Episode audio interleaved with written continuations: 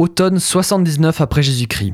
Le Vésuve entre en éruption, détruisant la ville de Pompéi à 9 km au sud-est. Détruite Techniquement non, bien que définitivement morte. L'ensevelissement quasi spontané dans plus de 4 mètres de scories et de cendres permettra une conservation remarquable de toute la ville pendant plus de 1000 ans.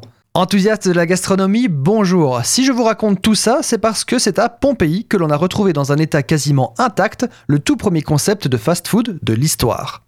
Le Thermopolium, c'est son nom, est un restaurant rapide de l'Antiquité. De la contraction du grec thermo voulant dire chaud et poléo signifiant vendre, ça veut dire techniquement vendre quelque chose de chaud. On y vendait de la nourriture et des boissons à une clientèle modeste ou de passage. Le Thermopolium s'articule autour d'un grand comptoir décoré de fresques représentant des animaux divers. La cuisine était souvent directement derrière le comptoir et accueillait un fourneau et parfois un four.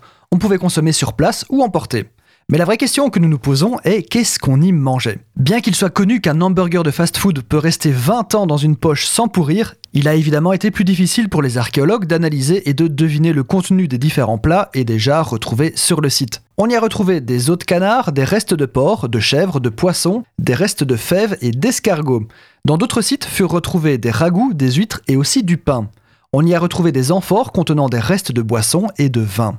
La chose intéressante est que les animaux dessinés sur les fresques correspondent en grande partie aux restes trouvés dans les pots et les amphores. Les fresques du comptoir servaient donc de menu à la clientèle, concept qui est d'ailleurs encore utilisé de nos jours. Il n'est pas rare en effet de trouver un snack avec les photos des plats proposés. Sur ces mêmes fresques est dessiné un homme transportant des vivres. Sans certitude, les archéologues imaginent toutefois qu'il pouvait s'agir déjà d'un service de livraison. Il y a également l'image d'un chien en laisse, sans doute la version antique des panneaux Attention, chien méchant. Loin d'être un cas isolé, on a découvert plus de 80 thermopoliums uniquement sur le site de Pompéi. En effet, la plupart des habitations de l'époque n'étaient pas équipées de cuisine, et il était tout à fait courant et habituel de manger à l'extérieur. On a retrouvé un peu partout dans le monde romain des thermopoliums, notamment à Herculanum, la ville voisine de Pompéi qui fut aussi anéantie par le Vésuve.